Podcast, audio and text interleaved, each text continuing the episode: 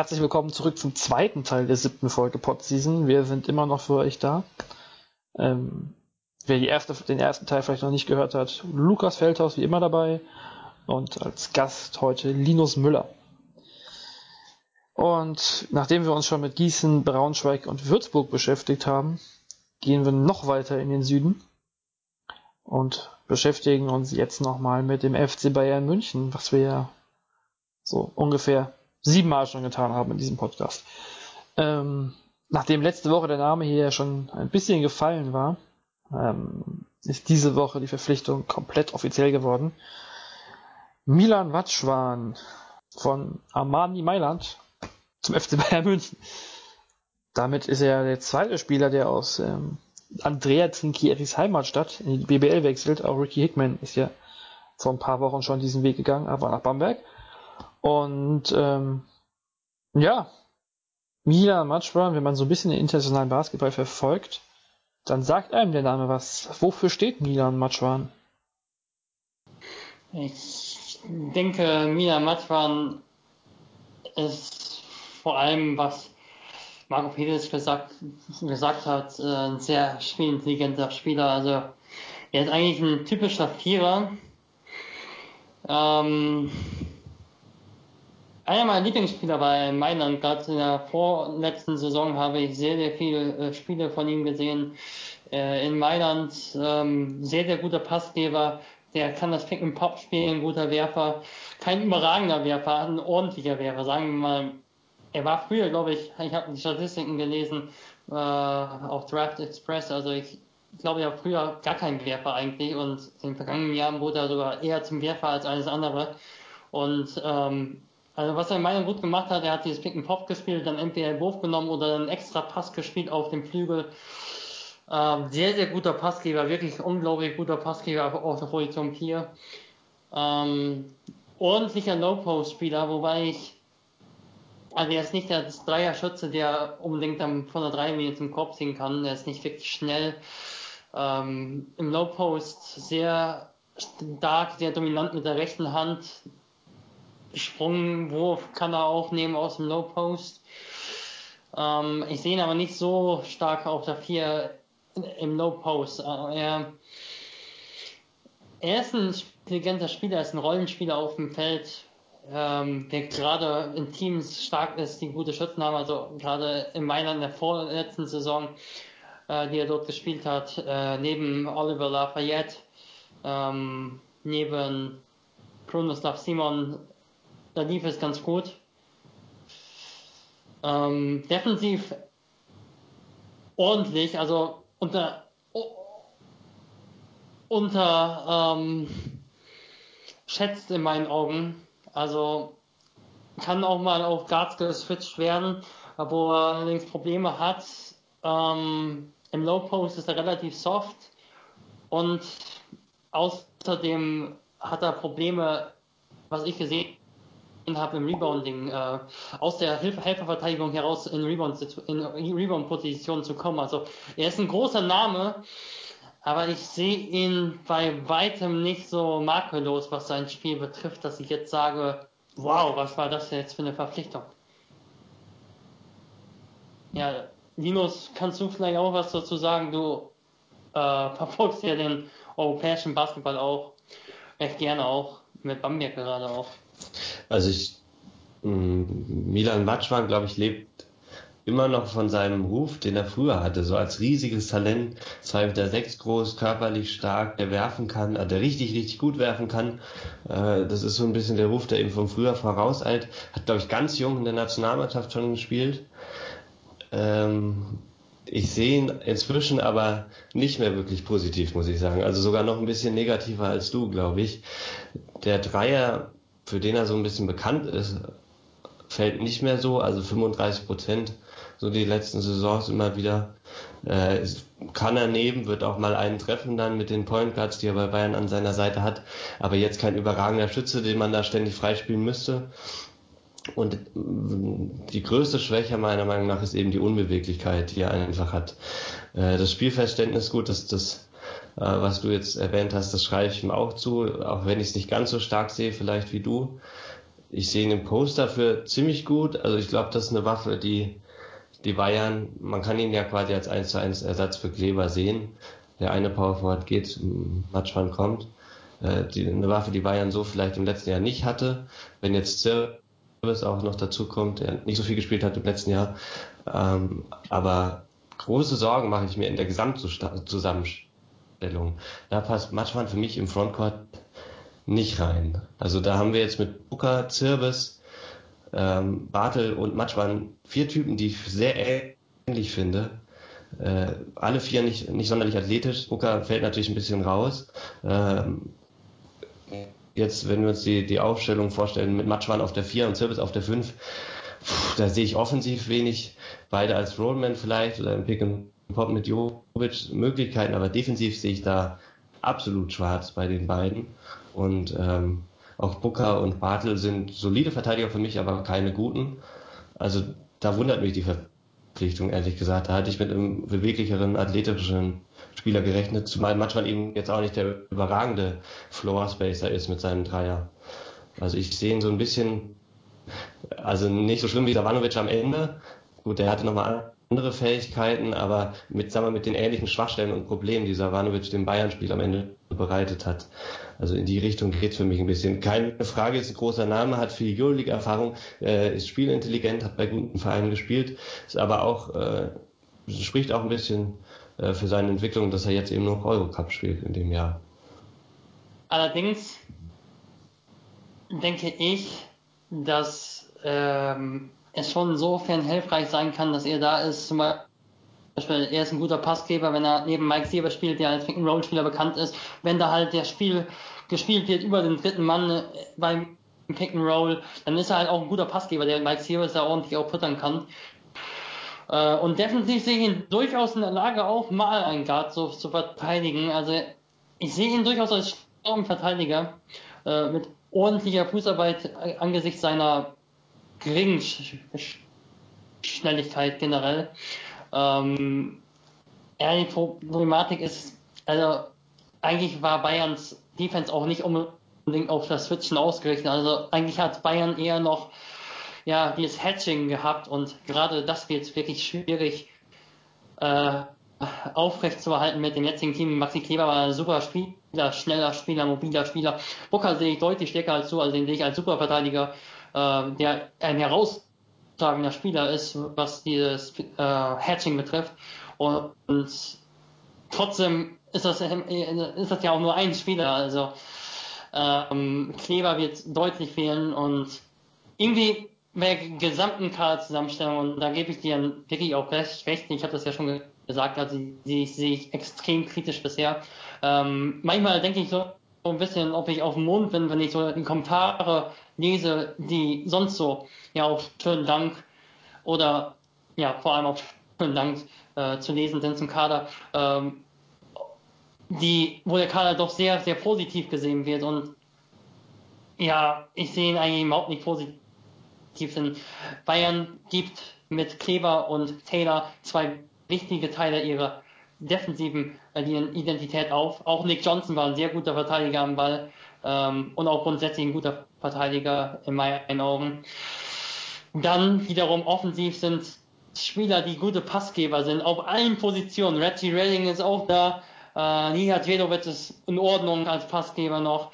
Äh, ja, Matschwan dann noch, äh, Booker ist selbst ein guter Passgeber und ja, ich weiß nicht, also wenn ich gerade so gesagt habe, Matschwan, der Spieler, ist der Spieler, der auch den extra Pass auf den Schützen spielt und ich habe da auch eine Szene dann ja rausgesucht auf YouTube. Da wurde dann der Pass von McLean aus dem Pick and Roll rausgespielt auf Matschwan, der hat einen halb offenen Wurf gehabt und spielt den einfach weiter und dadurch ist eigentlich nichts passiert. Also da musste Weiland wieder neu anfangen und hat einen schwierigen Wurf gehabt. Diese Problematik sehe ich bei Bayern ja drastisch. Also wer scoret die Dinger? Wenn der Ball rausgekickt wird. Wer scoret die? Jonathan, wer scoret die? Also, ich sag diese Woche nicht Hobbs, okay. nein. Okay, okay, Wayne Hobbs ist einer. Aber wenn du dann die Verteidigung anpasst, ein Spieler zieht in die Zone, dann kannst du auch bewusst nicht von Braden Hobbs weghelfen. Selbst wenn du dadurch auch Gefahren eingehst als Team Defense, aber du kannst von ihm weghelfen. Und wenn jetzt noch ein siebter Ausländer kommt, dann fehlt irgendein Spieler auch noch, der äh, ähm, in irgendeinem wichtigen Bundesligaspiel, der den Bayern auch was geben kann, sei es ein Pick-and-Roll-Spieler wie Braden Hobbs, sei es dann noch ein äh, Small Forward mit, Kreativ mit Kreativität wie Reggie Redding, sei es die Qualität von Matwa generell. Also, puh, schwierig. Kom extrem kompliziert. Habt ihr Lösung? Ich frage mich gerade, inwieweit, ähm, also hörst du schon, Lösung nicht. Ähm, wenn du sagst, ist, wenn man einen siebten Ausländer holen würde, äh, wen würde ich jetzt hier am ehesten sehen, der, der rausfällt? Das wäre für mich im ersten Moment Reggie Redding irgendwie. Ähm, wie. Der spielt dann auf der 3. Der Lucic. Aber wer, wer kommt dann auf der 3? Hm? Kommt, wer bringt dann auch noch das Rebounding auf der 3? Also Jedovic kann 2, 3 spielen, aber das körperlich nicht so stark. Äh, Reggie Redding zeichnet ja so das Allround-Spiel schon aus. Also, ist die Frage, ja, ja er, ist, er, ist, der Allrounder, aber vielleicht ist er deshalb auch am ehesten ersetzbar. Wenn ich jetzt, wir haben eben von ähm, bei Gießen, also im vorherigen Teil mittlerweile ja schon, ähm, über den Schützen geredet, über Max Landis, der nach Gießen gekommen ist. Und ähm, ich will jetzt nicht sagen, dass ein Spieler, der in Belgien gescheitert ist, um es mal negativ auszudrücken, ähm, zu Bayern wechseln sollte. Aber ja, irgendwie, wenn man jetzt überlegt, man könnte jetzt noch einen Dreier, der Bayern wird sich das ja auch leisten können, einen Dreier, der, der Dreier kann, und Rebounding bringt. Dass man da sagen kann, okay, wir haben im Prinzip unsere, ja, unsere fünf Ausländer, die wir immer spielen lassen und wechseln in der BBL sonst dann zwischen Redding und dem, dem Schützen oder so. Ähm, das wäre vielleicht eine Möglichkeit, die ich sehen würde. Also ich hätte gerne gesehen, wie Marco Pesic Max Landis als Point Guard vorstellt. ich glaube, das wäre schön gewesen, die Reaktion darauf. Also Lösung habe ich auch keine. Ich, es geht so ein bisschen weg vom Anti-Main, also ein bisschen Anti-Mainstream irgendwie. Also dieses Skillball mit beweglichen Großen und hier viel Spacing, äh, das wird mit dem Frontcourt, glaube ich, sehr schwierig. Also die werden viel ja, über den Post gehen müssen, schätze ich mal. Die, die Stärke von den Djordjevic-Teams waren meiner Meinung nach nie, war nie der Angriff. Äh, die Defense, die sie kurz vor den Playoffs gespielt haben, in den Wochen, Monaten davor, die haben sie für mich wirklich zu einem Meisterkandidaten gemacht. Also ich habe die nicht schlechter gesehen in dieser Phase als Ulm oder Bamberg. Ähm, das geben sie so ein bisschen auf mit den Wechseln von Taylor und, und Kleber. Und Matschwan ist da für mich eben gerade auf der Position überhaupt kein, kein gleichwertiger Ersatz. Eine, eine klare Verschlechterung defensiv und offensiv ist die Beschränkung weiterhin da. Die starken Point Guards haben sie jetzt, die Pässe werden gespielt. Aber zu wem gehen die ganzen Extrapässe? Irgendwann muss dann, muss dann den Wurf ja nehmen. Und da sehe ich es wie ihr. Redding wäre der Spieler Meinung, meiner Meinung nach gewesen, den man am ehesten hätte austauschen können für einen Spezialisten, vielleicht für einen, für einen puren Scorer, äh, der die Dreier wirft, der das Closeout attackieren kann, wenn der Ball gut bewegt wird. Äh, da ist für mich äh, ein Platz unklug vergeben worden. Die Point Guard das haben sie gut hinbekommen. Die Stelle sehe ich sehr kritisch in dem Kader und eben Matwan, auch wenn das vom Namen her und vom Standing ein guter Power Forward für ein Eurocup-Team ist, aber in der Kaderzusammenstellung schwierig.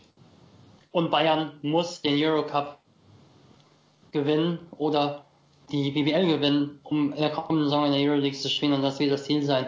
Ja, ich weiß, es ist nicht unwahrscheinlich, dass am Format der Euroleague sich noch irgendwas verändert, aber da, darüber will ich überhaupt gar nicht spekulieren jetzt. Da kann man nicht drauf bauen, das ist wahr. Du hast eben, ähm, also du ist schlecht, aber Linus hat, glaube ich, gerade eben angesprochen, dass die, äh, die, die Teams von ähm, Sascha Djordjevic ja immer relativ defensiv ausgerichtet waren oder defensiv stark. Wenn wir jetzt mal, also ich weiß nicht, ob ihr es im Kopf habt, ich habe es nicht im Kopf. Ich habe die, ich kannte ihn vor, bevor er nach München gekommen ist, nicht wirklich. So ein bisschen als serbischer Nationaltrainer, ja, aber auch da, ja, ja, nur so ein bisschen. Ähm, Fällt euch zufällig da was ein, wo man, wo, wo es so ein Team gab, was er gecoacht hat, was so ähnlich gewesen ist vielleicht? Also wo man schon mal wirklich so, ja, eigentlich niemanden, der die extra Pässe auf, ab, aufnehmen kann, im Team hatte? Ich glaube, okay, jetzt nehme ich nur das Wort erstmal ähm, weg. Ähm, Glück sieht mir hoffentlich bald Ich glaube, wieder. es ist ganz schwierig, ganz schwierig zu sagen, äh, inwiefern Sascha Djordjevic überhaupt bei seinen Teams beteiligt war an der Kaderzusammenstellung. Denn ich, Benetton Treviso, vielleicht kann Linus was zu, zu sagen, ich weiß nicht genau, ich weiß gar nichts über das Team mehr. Also vielleicht habe ich es damals mal gesehen, ich weiß nicht, ob es das Team war, das damals gegen Göttingen gespielt hat im äh, Euro Cup.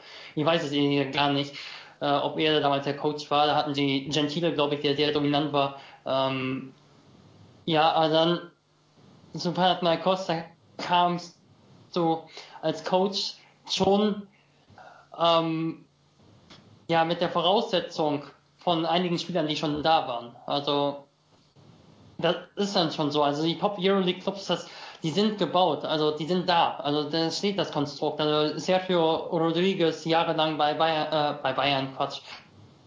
Ähm, so gut ist Bayern jetzt auch nicht auf der Pointer-Position.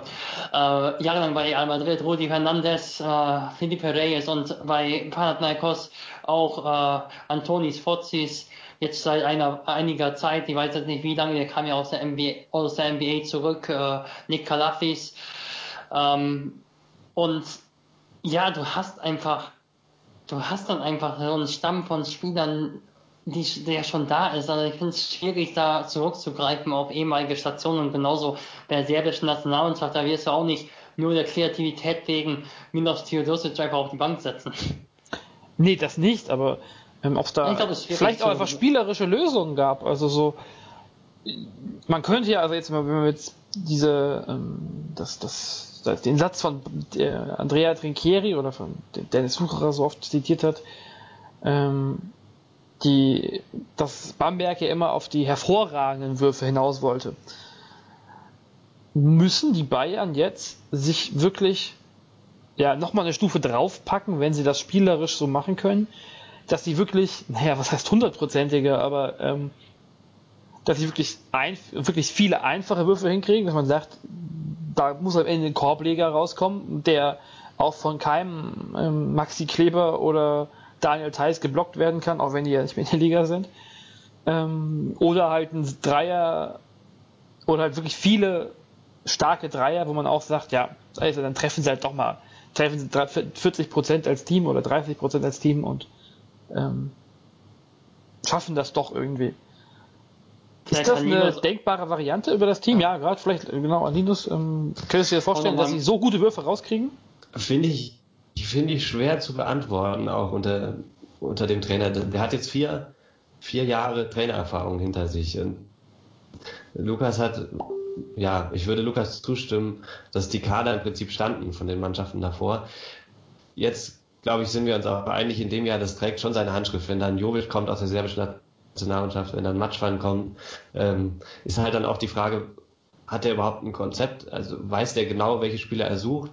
Wie groß ist, ist der Pool aus? ja, das klingt jetzt härter, als es gemeint ist, aber hat er, also gibt es dann wirklich einen riesigen Spielerpool, den er sich über Jahre angeguckt hat, wo er sagt, der passt jetzt in diese Mannschaft rein? Ähm, Jovic und Matschmann sind ja gute Spieler und er, er kannte beide auf jeden Fall gut. Äh, ich glaube, da ist ein ganz wichtiger Transfer Daniele Bayesi von Bamberg. Da bin ich sehr auf nächsten Sommer gespannt, was da dann passiert. Also die Verpflichtungen, die der in Bamberg getätigt hat die letzten Jahre. Ich kann mich an keine erinnern, die jetzt nicht eingeschlagen hätte. Es sind ein paar Nachverpflichtungen dabei, die ein bisschen, bisschen weniger gespielt haben dann, aber der hatte schon eine sehr, sehr hohe Quote und überragende Spieler gefunden für Bamberg, für Trinkieris System auch. Da bin ich wirklich gespannt.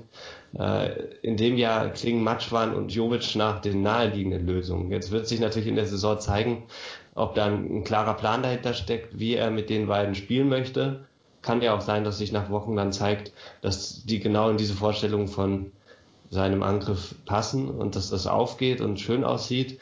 Äh, ich bin da noch ein bisschen skeptisch. Also so richtig Erfolg hatte er als, als Trainer von einer, von der Vereinsmannschaft bisher noch nicht und eben auch nicht viel Erfahrung. Das ist in Ordnung. Ich fand seine, seine Leistung letztes Jahr ja gut. Also ich möchte ihn jetzt nicht als schlechten Trainer darstellen. Vielleicht fehlt ihm aber noch die klare Identität als Vereinscoach.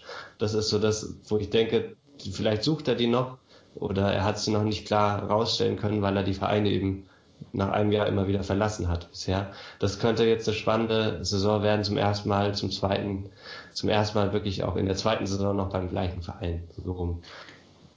Ja, ähm, ja, ich glaube, in der Defense hat Bayern schon sehr, sehr viele gute Sachen gezeigt und ich fand ja. gerade auch spannend, dass sie eigentlich auch, was du auch gesagt hast, haben eigentlich gegen den Mainstream verteidigt. Das war nicht so viel mit Switchen, sondern das war so Hedge Defense äh, und gerade gegen Ulm, weiß ich noch, also das heißeste Team der Liga zu der Zeit, die haben phasenweise Ulm komplett ausgeschaltet. Also wirklich alles solide verteidigt, super rotiert und ja, dann ist es auch wieder schwierig und ich glaube, es wird eine völlig, eine völlig schwierige Saison für Djordjevic. Und dann wird es, glaube ich, auch mit dem Kader auch einfach, der zur Verfügung steht. Und ich weiß gar nicht, bei wem ich da die Schuld suchen möchte. Denn Maxi Kleber und Danilo Bartel waren ein super Duo auf der 4, die einfach die Möglichkeit gegeben haben, auch äh, dadurch, dass sie eben beide Deutsch sind, äh, zwei Positionen noch doppelt ausländisch zu besetzen. Und ähm, dann ist ja gerade wenn dann Hauptsaß so als Organisator und Pick-and-Roll-Spieler, der ein bisschen werfen kann. Und dann eben noch diesen äh, zwischen, quasi zwischen der 1 und der 3, also Redding als Point Forward, als Pick-and-Roll-Spieler. Und dann noch äh, Hobbs bzw. Jovic als Pick-and-Roll-Spieler, wenn du dazwischen dann noch so einen Scorer hast wie Kyle Curick oder so, oder vielleicht noch einen besseren Verteidiger als den, ähm, ja, dann, dann sieht es schon ganz anders aus, aber er ist halt auch jetzt ein bisschen krass zu sagen, das ist jetzt völliges Pech und die Saison kann jetzt laufen, wie sie will, war alles Pech. Das kann ja jetzt auch keiner sagen, ähm, dass Maxi Kleber in die NBA geht, aber also die, der Abgang von Maxi Kleber ist schon eine mega krasse Schwächung. Also die, die einfach extrem viel vermeintlich geändert haben kann. Ja, da stimme ich dir absolut zu. Und auch die Ausführungen davor jetzt äh, richteten sich vor allem Richtung Angriff, was ich da gesagt habe. Also von, wie gesagt, von der Verteidigung war ich absolut überzeugt. Das, der ist auch nicht ohne Grund Nationaltrainer in, äh, für Serbien. Aber es ist natürlich dann wieder schwer vergleichbar, wenn du da Theodosic und Bogdanovic im Backcourt hast. Ja, ja. Äh, da kann man nicht viel falsch machen, glaube ich. Das ist eine ganz andere Rolle. Und jetzt zum ersten Mal im zweiten Jahr der Kader. Ja, wir werden sehen. Ich glaube, es wird, es wird äh, die Aufgabe sein für Djordjevic, da jetzt defensiv scheint er ja einiges drauf zu haben mit seiner Mannschaft, offensiv einen Stil zu finden, der zu ihm passt und der zu den Spielern passt, die er jetzt hat. Vor allem nicht nur war die, der Angriff letztes Jahr nicht so, nicht auf dem Niveau, wie ich ihn bei einem Team wie Bayern erwarten würde, auch gab es vor allem meiner Meinung nach wenig Fortschritt über die Saison. Also ich habe da keine großartige Entwicklung gesehen von den ersten Wochen, wo ich ganz gut fand, was Bayern gemacht hat bis zu den Playoffs. Da war der Fortschritt meiner Meinung nach nicht, nicht groß. Mal gucken, wie das mit den Point Guards in dem Jahr aussieht. Ich glaube, wenn, wenn wir nochmal zurückblicken ja. auf ähm, Daniele Baesi, den ihr auch eben angesprochen habt, ähm, der hat in Bamberg gab es ja immer wieder Nachverpflichtungen. Ähm, ähm, könnte es auch, ähm, nachdem Lin, äh, Simon letzte Woche ja von schon vom, vom acht Ausländerkader geredet hat, könnte man jetzt sagen, Bayern geht erstmal mit den sechs, die sie jetzt haben. Wir gehen mal davon aus, dass dann noch Mike Zirbis dazu kommt. Sonst wird der Kader eh etwas schwierig. Ähm,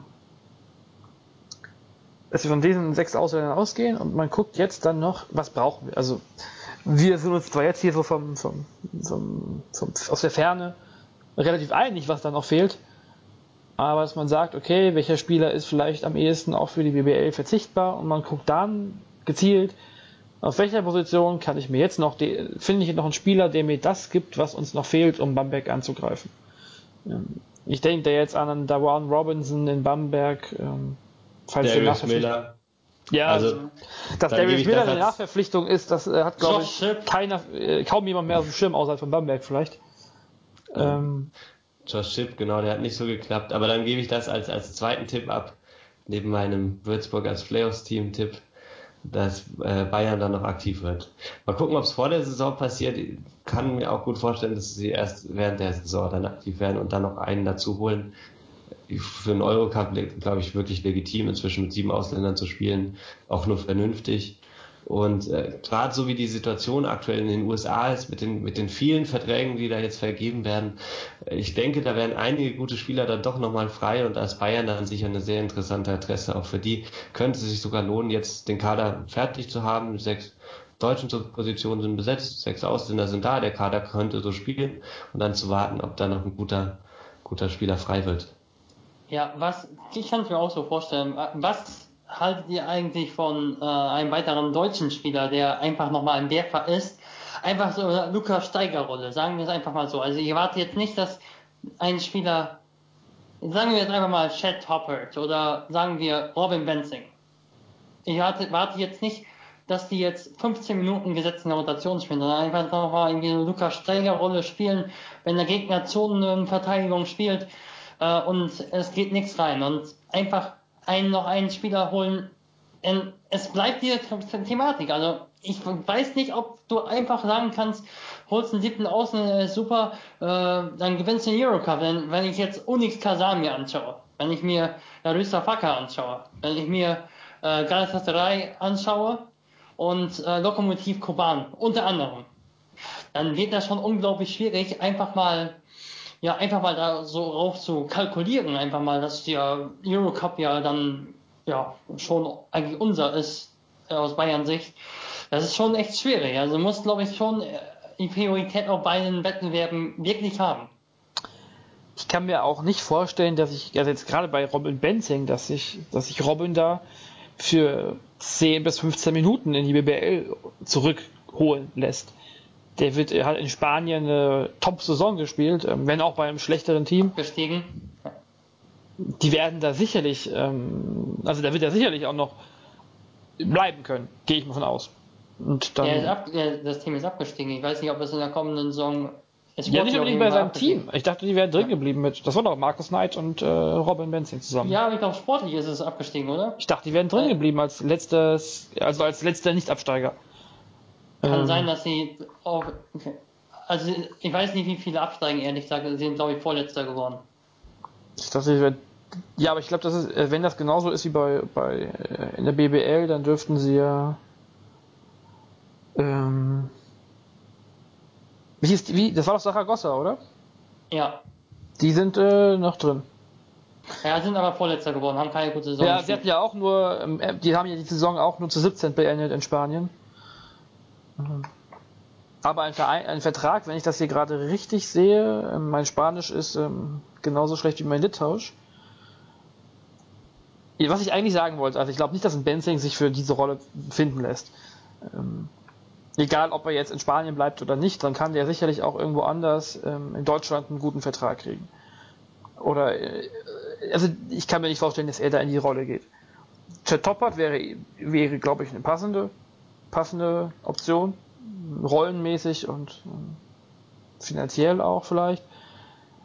Ähm, also ja. ein guter, guter deutscher Werfer für den Flügel oder für als klein als Guard, der vielleicht nicht den Ball in der Hand braucht, wäre glaube ich eine gute Lösung für Bayern. Aber ich sehe auch den Markt da gerade sehr sehr schwierig. Also Topwart war ja schon bei Bayern, das hat nicht so geklappt damals, wird auch nicht jünger das wäre so die einzige Option, die ich gerade realistisch sehe. Benzing ja. mit der Rolle sehe ich aktuell auch nicht bei Bayern. Ich glaube, der ist gerade an einem Punkt in der Karriere, wo er den Schritt eher nicht macht. Ich glaube es ehrlich gesagt auch nicht. Ich glaube ehrlich gesagt auch, dass kein weiterer deutscher Spieler kommt. Da ist ja auch noch ein Karim Jallo dabei. Das ist vielleicht ähm, so die, die, Idee, die ich hatte gerade auch, ähm, dass er ja, vielleicht, ja, ja. sie versuchen erstmal, okay. ich hoffe, dass er in diese Rolle reinschlüpfen kann, so ein bisschen. Diese Steigerrolle zumindest. Aber Jallo ist alles bisher. Aber überhaupt gar kein Dreierwerfer. Überhaupt ja, gut, vielleicht halt nicht als, nicht als, ja, nicht als Schütze, die 1 zu 1 übertragen, sondern dass er, also er ist ja durchaus ein athletischer Spieler. Dass ja, er, er ist ein athletischer Spieler. Ich glaube, er hat sogar ähnliches Potenzial wie Maololo, um beim Vergleichen mal wieder anzukommen in Bamberg. Aber er ist halt auch wirklich jünger. Also ich bin auch sehr, sehr skeptisch, ob die ob Bayern München für ihn der richtige Weg ist in der kommenden also, Saison. Also manchmal ist echt ärgerlich, aber der beste deutsche Spieler für Bayern wäre Bryce Taylor. Sobald er den Wo ist der denn hingewechselt? Das fällt mir jetzt gerade gar nicht ein. War der Hat der einen Vertrag? Da? Oder Lukas Steiger. Ja, Steiger wäre überflüssig bei einem für anderen Verein, aber naja. Vielleicht muss, vielleicht muss Marco Pesic dann hier nochmal anklopfen, wann wir, vielleicht hat er was übersehen. Wie wär's denn mit Marco Pesic? Also jetzt mal so ganz, ähm, wie alt ist er mittlerweile? Kann der noch? Äh, er ist doch relativ jung, also. Aber Zum Dreier werfen in die Ecke. Dreier konnte er durchaus, konnte er durchaus. Ja. War okay. Aber, nehmen wir mal ehrlich, also ich glaube, für Bayern war es auch extrem schwierig. Also wenn, das spekulieren wir natürlich jetzt, aber wenn wir immer 400.000 Gehalt sprechen bei Bryce Taylor, also irgendwann ist auch Schluss. Also ich kann es verstehen, wenn Bayern sagt, wir wollen nicht weiterhalten für 400.000 Euro, äh, wenn es sogar netto ist. Also äh, irgendwo wurde das gemeldet, war es die SZ oder so, ich bin mir jetzt nicht sicher. Also, puh. Jedenfalls, er wird ein paar Monaten deutscher Spieler und vielleicht dauert es wirklich noch einige Monate, bis er deutscher Spieler ist. Ja, da hat sich, glaube ich, gerade Ralf Preuß Bayer jetzt zu geäußert gehabt, da klang es doch sehr positiv, dass es ziemlich bald wird. Also zumindest nee, im Laufe der, des Jahres noch wenn, oder so. Wenn Maxi Kleber Deutscher wäre, dann muss Bayern nicht äh, Bryce Taylor für 400.000 Euro verpflichten. Das stimmt das absolut. Also Bryce, die, der Abgang von Maxi Kleber war, glaube ich, doch ein großer Knackpunkt. Nicht, man kann nicht sagen nur Pech, die Saison, die Off-Saison, aber das war schon, glaube ich, eine ganz schwierige Situation für Bayern und ja. Pesic. Ich glaube, es ist insofern nicht nur Pech, dass man schon hätte sagen können, Mina Matzwan zum Beispiel, vielleicht hätte man da warten können, Vierer werden werden dann vielleicht frei mit dem NBA-Cut. Da hätte man vielleicht mal warten können, ganz vielleicht. Und Reggie Redding hätte man, ich, ich bin schon ich bin Fan von Reggie Redding auf der 3, aber ob es vielleicht auch Hobbs hätte sein müssen und äh, Jovic, sowas könnte man auch hinterfragen, denn Gabel war jetzt auch nicht ganz schlecht, finde ich, als zweiter Point Guard, oder 20 Minuten Point Guard, der dann vielleicht nur Defense spielt. Vielleicht, und, ähm, ja, eine kurze Sache noch, dann kannst du, ähm, einen letzten Vergleich würde ich noch ziehen, ganz kurz. Ja, oder mit Sascha Djordjevic ich glaube, so ein bisschen Vorbild kann da tatsächlich Sasa Obradovic sein, der ebenfalls überragender Point Guard war, zu dem viele Spieler gekommen sind, nur weil sie ihn als Spieler so kannten und wissen, der kann ihnen viel beibringen. Der war früher erfolgreich selbst, ähm, der sich, der, dessen Mannschaften sich über die Verteidigung definiert haben, da ihre Stärke hatten, der aber eine Offensive auch gefunden hat, äh, die stabil war und die dann gut war auch. Und der jetzt äh, mit Kuban ein sehr, sehr ernster Konkurrent, eigentlich überlegener Konkurrent gegenüber den Bayern im Eurocup ist in dieser Saison. Also ich glaube, das ist so ein bisschen so ein Karriereweg, den Djordjevic mit der Zeit gehen kann. Was ich eben noch, ähm, als wir, als das mit Match waren und der relativ frühen Verpflichtung kam, ich kann mir vorstellen, letztes Jahr hatte Bayern ja am Ende ein Problem, einen Point Guard zu kriegen. Ja, da war auch Alex Renfro äh, noch so eine Position, die ja im, im, da eine Rolle gespielt hat. Aber vielleicht, was man lieber gesagt, wir, wenn man sich an die Nachverpflichtung von Nick Jacob, äh, Nick Johnson erinnert, ähm, vielleicht gehen wir lieber auf Nummer sicher. Wir wissen, was wir mit Milan Matschwan kriegen. Das ist ein guter Spieler, den holen wir uns und gehen nicht das Risiko ein, dann vielleicht ja äh, erst im September oder Ende August einen Spieler zu finden oder halt gar keinen. Das ist auf der 4 vielleicht nicht ganz so riskant, aber vielleicht ist man da so ein bisschen die Sicherheitsvariante gegangen und, und möchte also hoffen, dass es, dass es als Team funktioniert. Was manchmal zumindest geben kann im vergangenen Playoff hatte auch vor zwei Jahren oder vor einem Jahr hatte Bayern Probleme, wenn Bamberg zum Beispiel geswitcht hat. Äh, Maxi Kleber ist gar kein No-Post-Spieler und äh, Matschmann kann zumindest scoren, wenn er gegen ähm, ja, gegen Janis Stereniak spielt oder bald gegen Ricky Hickman, dagegen kann er schon scoren. Das ist insofern immerhin schon, äh, denke ich, ein Upgrade. Aber insgesamt bleibe ich dabei, dass der Kader kritisch zu sehen ist. Aus meiner Sicht. Schauen wir mal, wann jetzt die Verpflichtung von Mike Zirbis veröffentlicht wird und dann können wir uns ja mal ähm, dann laden wir uns hier vielleicht mal Robert Heusel ein und diskutieren die Bayern nochmal zu Ende. Vielleicht hat er als, als Münchner ja noch eine andere Sicht darauf. Kommen wir jetzt endlich, endlich, endlich zu den Telekom Baskets Bonn, die wir bisher hier ja irgendwie immer so ein bisschen die uns unter dem Radar durchgerutscht sind. Da kamen die Verpflichtungen zu falschen Zeiten oder äh, mal zu früh, mal zu spät und andere waren wichtiger. Aber jetzt haben wir uns ähm, haben wir mal die Zeit gefunden oder nehmen uns jetzt einfach mal die Zeit, obwohl da die letzte Verpflichtung ja schon etwas länger her ist. Fangen wir vielleicht einfach mal mit dem Stand jetzt an. Ah, die Verpflichtung ist noch, die letzte Verpflichtung ist übrigens gar nicht lange her, ähm, sondern Stand jetzt, wir sind am späten Samstagabend, ist die Verpflichtung von ähm, dem letzten Bonner gerade erst passiert. Aber fangen wir, mal, fangen, wir mit dem, fangen wir mit dem Kader von Bonn an.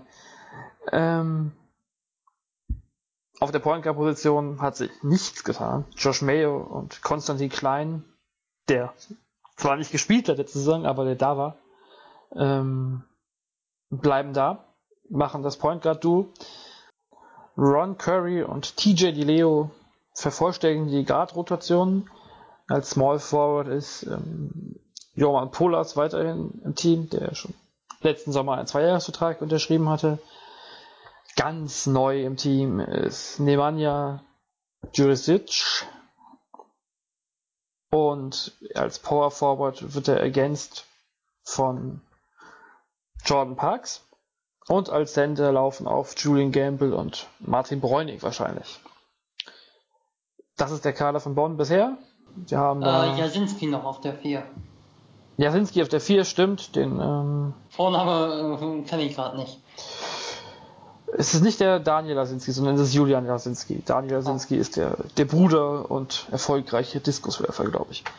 Ähm, ja, der ist, glaube ich, der ist ein, da ist die Frage ja wirklich noch bei, bei Jasinski, ob er für die BBL wirklich, ähm, ob er wirklich eine Rolle spielen wird. Sie haben vier Deutsche mit Klein, Gileo, Polas und Bräunig. Sicherlich für den Eurocup wahrscheinlich interessant, weil sie da, äh, für, den, für die Champions League interessant, weil sie da ja mit Gileo und Bartolo zwei, ähm, zwei naturalisierte Deutsche haben, die keine Homegrown Player sind. Aber vielleicht fangen wir nochmal jetzt wieder, nicht mit, gehen vom Kader nochmal kurz auf die, auf die neueste Entwicklung und gehen zu Nemanja Djurasovic. Oder wie er richtig wahrscheinlich ausgesprochen werden würde. Ähm, ja, also Nemanja Djuricic ist ein Spieler für die Position 4. Von seiner Anlage her athletisch ist er für mich eigentlich schon eher so der Fünfer. Spielt aber wie ein Vierer. Er ist ein guter Werfer. Ähm, hat so ein solides Postgame. Relativ dominant mit der rechten Hand, was ich bisher gesehen habe. Ich habe noch nicht, ich kann zur Defense eigentlich gar nichts über ihn sagen. Ich habe kurz mal einfach reingeschaut gerade äh, in ein Spiel gegen Ludwigsburg äh, in der Basketball Champions League und in ein Highlight Tape. Ähm, ja, guter Werfer, Low-Post-Spieler mit der rechten Hand.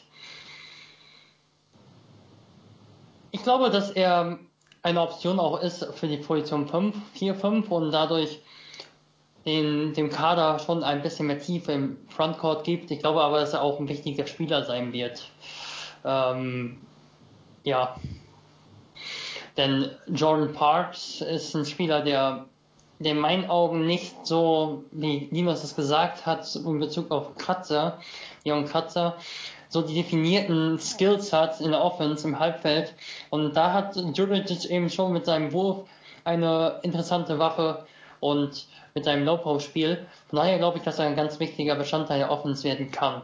Er ist nicht, unbedingt der Pick-and-Roll-Spieler, aber ein ordentlicher Spieler, also. Er bringt ja auch wirklich ähm, Erfahrung Meister in mit. Hat, geworden, ja.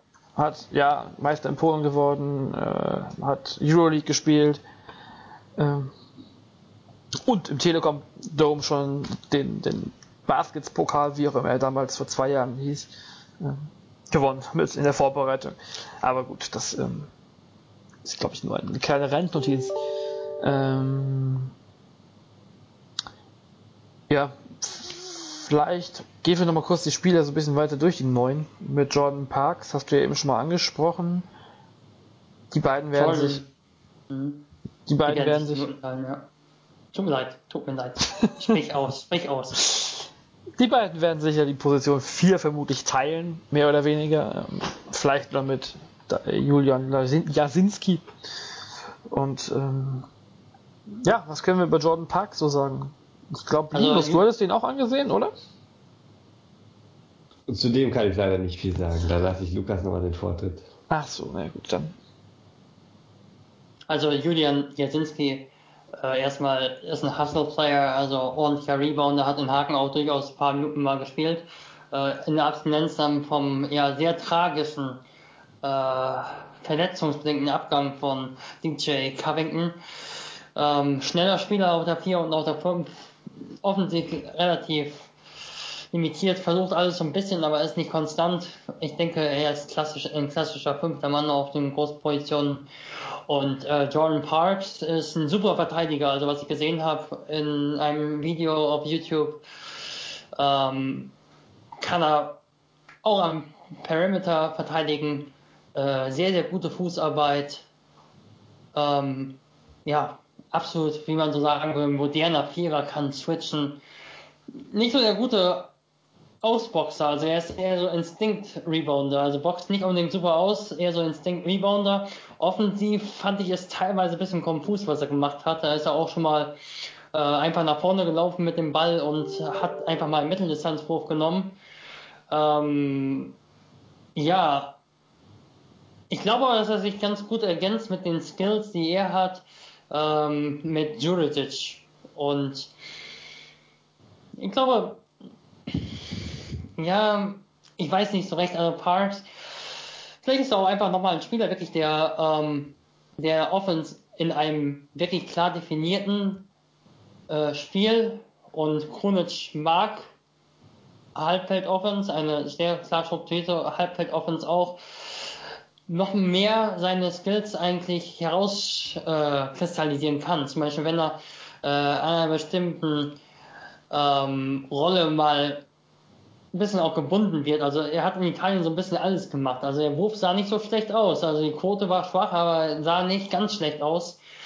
Vielleicht ist da was möglich und der Low-Post-Player, der in Italien ab und zu war, ist in der BWL, denke ich, nicht denn er ist sehr, sehr dominant mit der rechten Hand. Er hat da auch, ja, nicht wirklich Eindruck geschindet bei mir, aber ich glaube, dass seine Defensive unglaublich gut sein kann und damit eine gute Verpflichtung ist. Im Duo fehlen, fehlen mir vielleicht, es, es fehlt so im Duo der Spieler, der vielleicht so ein bisschen alles mitbringt. Also, sie haben das im Duo dann. Also, auf der Position 4 fehlt so der konstante Werfer, der auch noch zum Korb gehen kann. Vielleicht wird Jordan Parks der so ein bisschen, ähm, sein, aber wenn es am Frontcourt was merken gibt, dann auf der Position 4, dann, dass vielleicht dieser, ja, dieser Allrounder auf der 4 vielleicht schon ein bisschen fehlt, der also beides mitbringt, also das Spiel zwischen Dreierlinie und Korb und dem Wurf von außen. Ja. Aber es ist ein gutes Duo. Haben wir aber ja durch München gelernt, das ist eine sehr schwierig zu besetzende Position, die Powerforward-Position, wenn man dann einen Allrounder sucht, der alles mitbringt.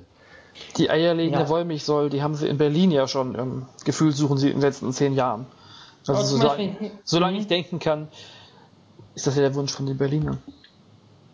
Ja, zum Beispiel der, ähm, der Steichon Pierre, der ist eher so 3-4, aber ja, aber so ein, also das war schon sensationell eigentlich, wenn wir mal ganz ehrlich sind, dass äh, Braunschweig ihn so gefunden hat und wie der sich entwickelt hat, der ist halt schon einer, der spielt jetzt auch in Sassari in äh, Italien bei einem guten Club.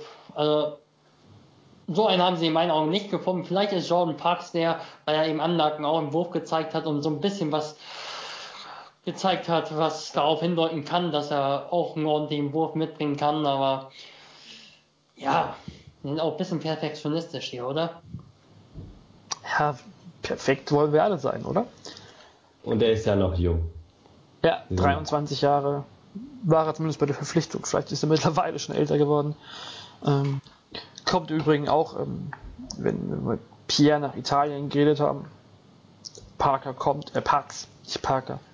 Ähm, kommt aus Italien, hat bei Triest gespielt zuletzt. Ähm, wenn wir beim, beim, beim, beim, beim Doppel waren, auf der 4, sind wir vielleicht auch beim Doppel, mit dem ähm, Parks damals vorgestellt wurde. Das war zusammen mit Ron Curry. Der ist für beide Guard-Positionen da und war vorher in Slowenien bei Novo Mesto aktiv. Ähm, auch er ist, war 23 Jahre alt Ende Juni und Predrag Kunic hat in der äh, Pressemitteilung zur Verpflichtung von den beiden gesagt, ähm, dass sie be beide gesagt, dass sie ähm, gute Verteidiger sind ähm, und das ist eine interessante Kombination, die ich, auf die wir später vielleicht nochmal so eingehen werden.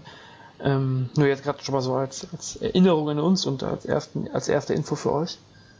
Und er soll auf einmal auch als Schütze dienen und den Spielaufbau unterstützen. Also hier sind wir bei gefühlt allem, was ein, was ein Guard so machen kann. Ja, du hast den, glaube ich, auch kurz angeguckt, den Herrn Curry. Er ist wirklich so ein Spieler, der alles gezeigt hat eigentlich. Also im College hat er extrem viele Dreier getroffen, quasi wie sein Namensvetter. Ähm, okay, der war jetzt richtig übel. Wie beide äh, seine Namensvetter. Wir machen es ja, genau, wir, wir bringen es genau. auf die Spitze. Ja, lassen wir das. Ähm, er ist halt, er ist, er ist ein Aktivposten, also ein absoluter Aktivposten, ein emotionaler Spieler, der äh, auch so ein bisschen ja, ein Zocker ist. Ähm, ich habe Simon Linder ein Highlight-Tape von ihm gezeigt und mein Gedanke war, er erinnert mich so ja, an Rocky Trice und äh, er sagte auch sofort, Rocky Trice, das ist er. Also der stellt sich seinen Gegenspieler zurecht. Gefühlt das ist nicht wirklich strukturiert, was er gemacht hat. Also der stellt sich teilweise im Gegenspiel einfach zurecht, wirft einfach einen Mitteldistanzwurf über ihm drüber äh, oder einen Dreier einfach über ihm drüber. Dann isoliert er sich einfach gegen irgendeinen Spieler, versucht einfach extrem akribisch über seine rechte Hand, ähm, bei Rocky ist die linke Hand, ähm, zum Korb zu ziehen. Ähm, ist einfach einer, der scoren will, hat es aber auch gar nicht mal so viel getan. Äh, Novo Messo hat auch in meinen Augen nicht gerade die organisierteste Offense gezeigt ähm, ja, einfach ein absoluter Gambler. Ähm, nicht so der gute Passgeber in meinen Augen. Kein klassischer Pick-and-Roll-Spieler. Was er eher so mag, ist einfach äh, Transition. Ähm, der zeigt auch einfach mal, einfach mal einen Arm hoch und dann springt der einfach mal aus dem Stand ähm, zum Eliup mit seinen 1,91 Meter. Also er kann Position 2 und 3 spielen, Position 1 aber auch. Äh, hat dann in einem Spiel, das ich gesehen habe, gegen CD Vita Zagreb, auf YouTube hat er dann am Ende komplett übernommen und den das Spiel gewonnen, äh, als er die Switches von Zagreb unter anderem ähm, mit seiner Athletik immer immer wieder im 1 gegen 1 geschlagen hat und ja, einfach einer, der einfach Bock hat zu spielen und und Defense war es sehr, sehr viel gezocke. Also äh, teilweise so hatte ich das Gefühl, dass er Werfer ja gut gescoutet hat und dann bewusst ganz frei stehen gelassen hat, um eventuell auf den Stil zu spekulieren, auf den Passweg, um eventuell und andere Male weit abgesunken ist, um mal einen Wurf zu blocken. Ja, also er ist blutjung, wie man so schön sagt und ich glaube, das kann echter Rohdiamant sein. Hat so. bisher, ja, sprech du weiter, ich habe noch gesagt so einer von den Spielern, wenn man das Highlight-Video sieht, fragt man sich dann immer, wo der, warum der nur bei Novo Mesto spielt. Weil da, wie du gesagt hast, der kann ja alles. Also die Athletik, die der mitbringt, das Ballhandling, wo ich ihn ganz stark auch sehe, ist, glaube ich, die Transition. So einen Spieler drin zu haben, der auch rebounden kann, der die Athletik hat, um einen Rebound zu holen, nach vorne zu gehen oder einen Ball kriegt und das Spiel schnell macht, ist, glaube ich, wichtig. Also auf so vielen Ebenen, wo der dem Team helfen kann, ist dann die Frage, äh, wie er sich von Krunic disziplinieren lässt natürlich und wie viel Freiheiten er bekommt. Aber ich sehe es wie du, wie Richardson, äh, so ein Spieler, der, der viel machen kann in der Liga, der bei den Topscorer-Listen auch weit oben stehen könnte. DJ Richardson von äh, Würzburg war gemeint, falls jemand hier die, erste, genau. die erste, den ersten Teil noch nicht gehört hat. Ähm, ja. Ähm, wie seht ihr eigentlich, wie seht ihr eigentlich die Rolle von Konsti Klein in der kommenden Saison? Das ist ja auch quasi ein Neuzugang ähm, für die Bonner, ja.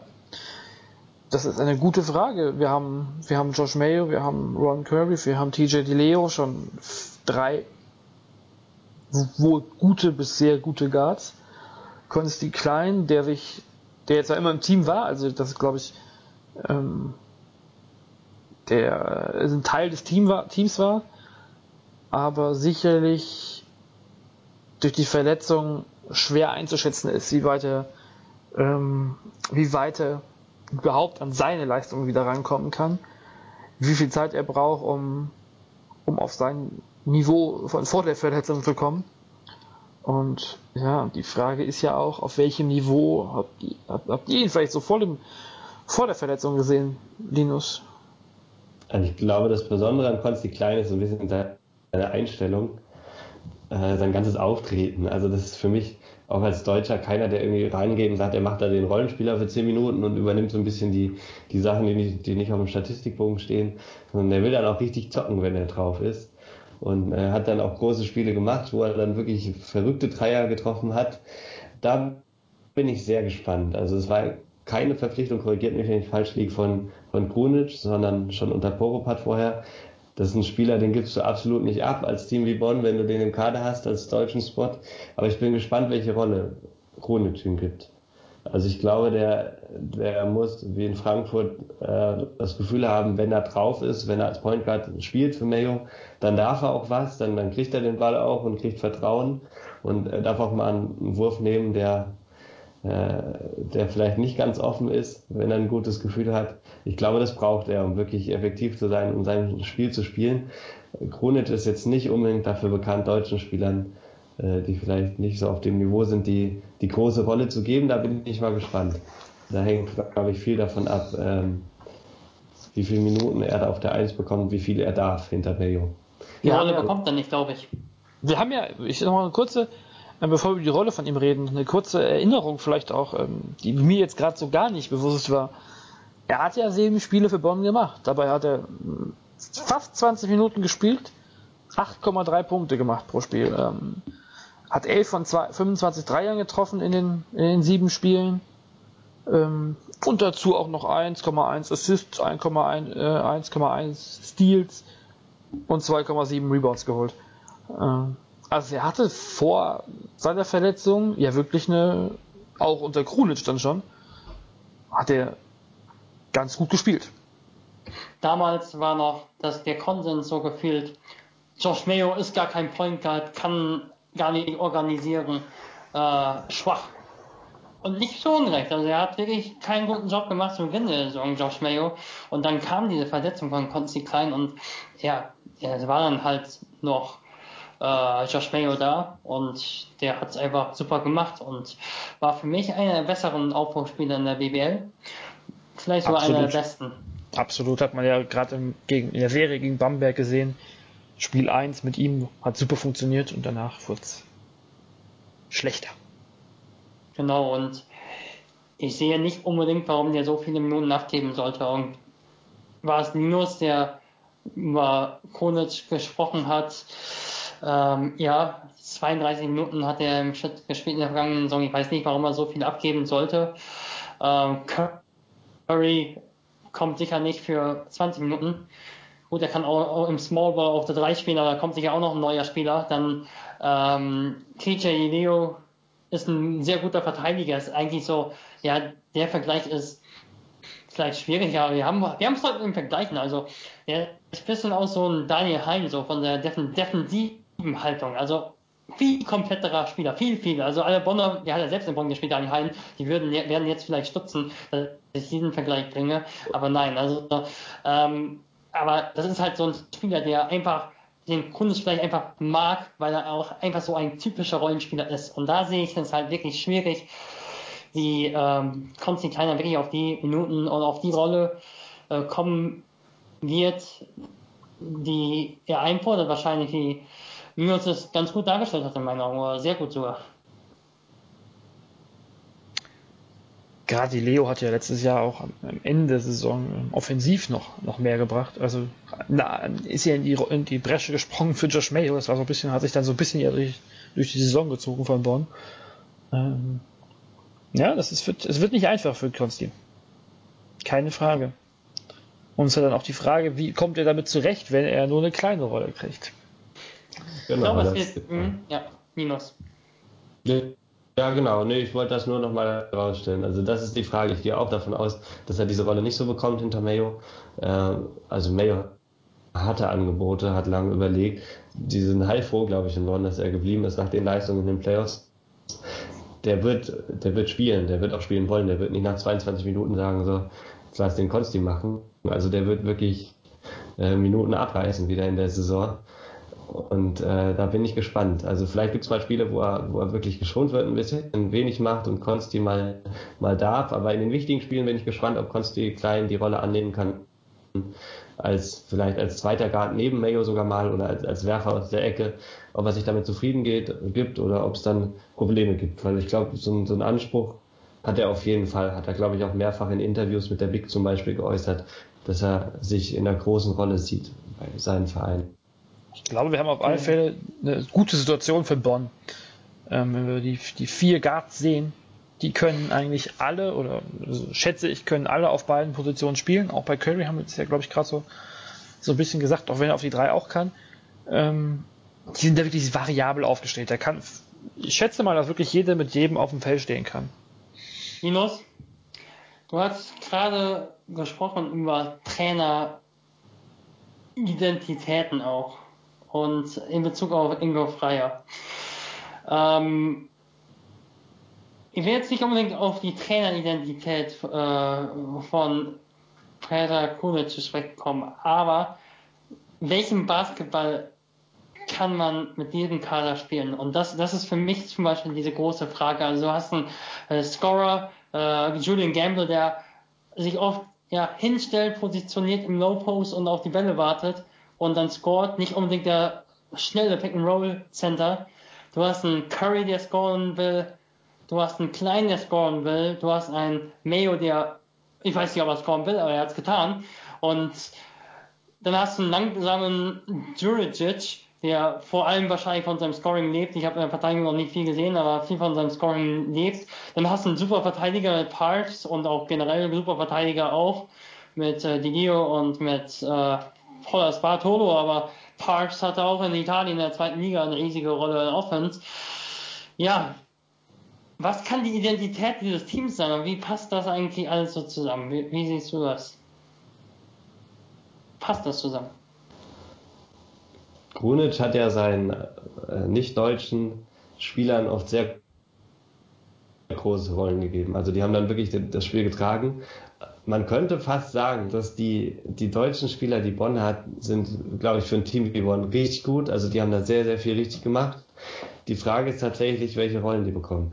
Und äh, ich glaube, von Glück kann man hier sagen, dass die Leo und Bartolo vor allem Defensivspezialisten sind, die damit okay sind, dann offensiv nicht so viel zu machen. Deswegen passen die meiner Meinung nach sehr gut da rein in den, in den Kader. Frage ist, wie viele Minuten die, die spielen. Aber ich denke, dass die Spieler, die, die chronisch zur Verfügung hat, die, die stärksten jetzt, die Ausländer, ähm, dass die sehr große Rollen übernehmen werden. Und Kronic hat letztes Jahr ein Team ja komplett übernommen, was er überhaupt nicht zusammengestellt hat und hat es da auch gut geschafft, äh, irgendwie da eine Identität zu etablieren. Finde ich schwer, die, die in Worte zu fassen von der letzten Saison. Mayo hat viel gemacht, Gamble hat unterm Korb, ich weiß nicht, wie man es ausdrückt, gepunktet würde ich einfach mal sagen, er hat da gepunktet. wie, wie auch immer. Und ähm, also der findet dann schon die, die Stärken von seinen Spielern. Und dadurch, dass sie so viel Zeit miteinander auf dem Platz verbringen, kennen die sich irgendwann auch gut und das funktioniert. Äh, also ich mache mir dabei Grunic-Teams keine Sorgen. Da ist eher, was die Saison angeht. Die Frage ist dann eher in den Playoffs, wie viel Upside ist da. Also dass sie die Playoffs schaffen, da gehe ich jetzt auch mal von aus mit dem Kader. Die Frage ist dann, reicht es endlich mal äh, für ein Halbfinale vielleicht? Ist da wirklich dann mal äh, genug Talent da? Verwässern sich die Spieler, dass es mal reicht, über das Viertelfinale drüber rauszukommen? Äh, da wird es dann immer schwierig mit dem engen Kader, meiner Meinung nach. Ich glaube, Platz 7, Platz 8, Platz 6 ist möglich. Ich glaube auch, dass wir die Playoffs erreichen werden, aber viel mehr glaube ich nicht. Also ich glaube, dass der vergangene Kader auch sehr gut von der Mischung lebte, auch wenn sehr, sehr viel Kritik geben kann an die in, in den individuellen Stärken der Spieler. Also wenn du Ken Horton zum Beispiel hast, der vor allem sich an die Dreierlinie stellt und einfach wirft. Aber er ist einfach so ein klassischer Ergänzungsspieler auf dem Feld, so ein Komplementärspieler, der zufrieden ist, wenn er einfach den Ball erst bekommt, wenn er ihm völlig frei, wenn er völlig frei steht an der Dreierlinie und äh, dann halt den Dreier nimmt. So klasse Stretch for. Genauso äh, Oya Shillings ähm, oder auch Jamal Sanders, der einfach den Ball mal nach vorne bringt, passt. Einfach mal so, ja, einfach solche Mitspieler hast, neben den Scorern wie Mayo, Ryan Thompson und äh, Julian Gamble. Und ja, dazwischen sind wir jetzt schon, also es erinnert mich ein bisschen. Wobei der Vergleich auch Hanebüchen ist, denn Oldenburg hatte damals nicht annähernd die Qualität an deutschen Spielern wie, äh, wie Bonn. Und deshalb sind für mich auch die Playoffs normalerweise das, was Bonn erreichen wird.